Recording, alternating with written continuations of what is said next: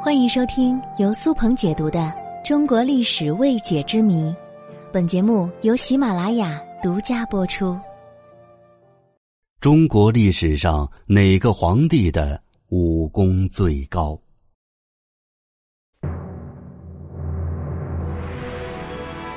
中国作为四大文明古国之一，拥有着几千年延绵不断的历史。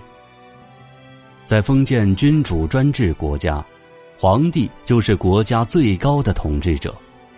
作为人中龙凤，皇帝有很多都是文武双全的奇才。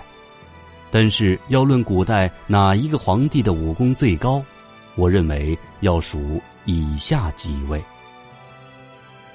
要说起武功最高的皇帝，就不得不提宋朝的开国皇帝赵匡胤。赵匡胤作为大宋开国皇帝，打过无数场仗，是真真正正从死人堆里爬出来的。面对这种恶劣的生存环境，没有一身好武艺是无法活到最后的。除此之外，赵匡胤出生在武术世家，天生就有学武的强大基因。根据史料记载，赵匡胤的父亲赵弘殷在武学方面就很有建树。赵匡胤自小就随父习武，年轻时出来闯荡江湖，经过江湖的历练，不管是在谋略还是在武艺上，都达到了常人难以匹敌的程度。后来生逢乱世，他在战场上屡建奇功，成为后周的顶梁柱。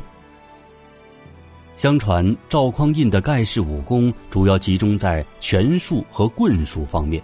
并且有自己创立的拳法和棍法，赵匡胤的拳法也被后世发扬光大，被称为赵家拳。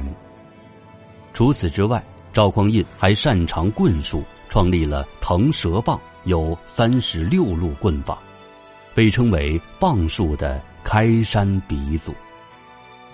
一条棒等身起，打下四百军州，都姓赵。这就是对赵匡胤高超武功的最好证明。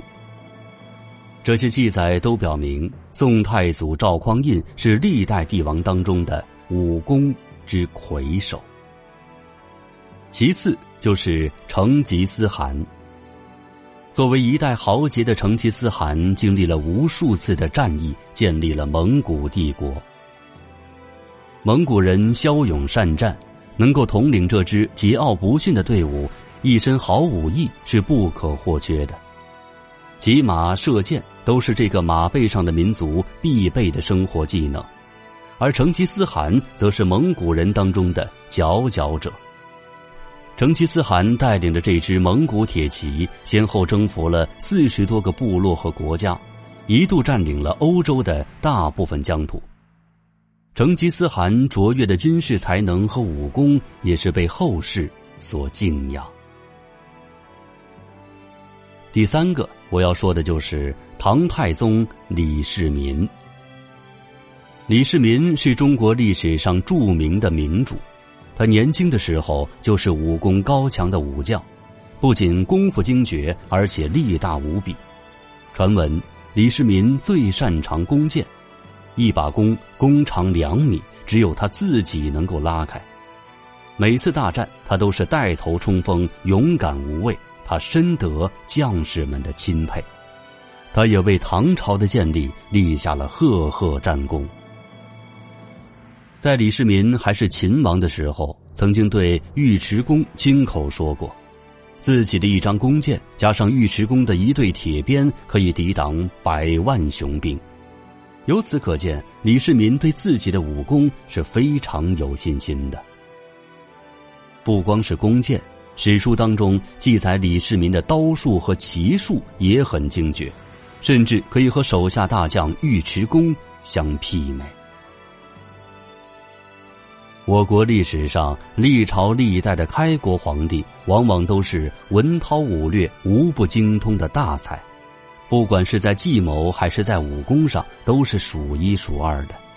只有这样，才能打败无数的强者，成就自己的王朝。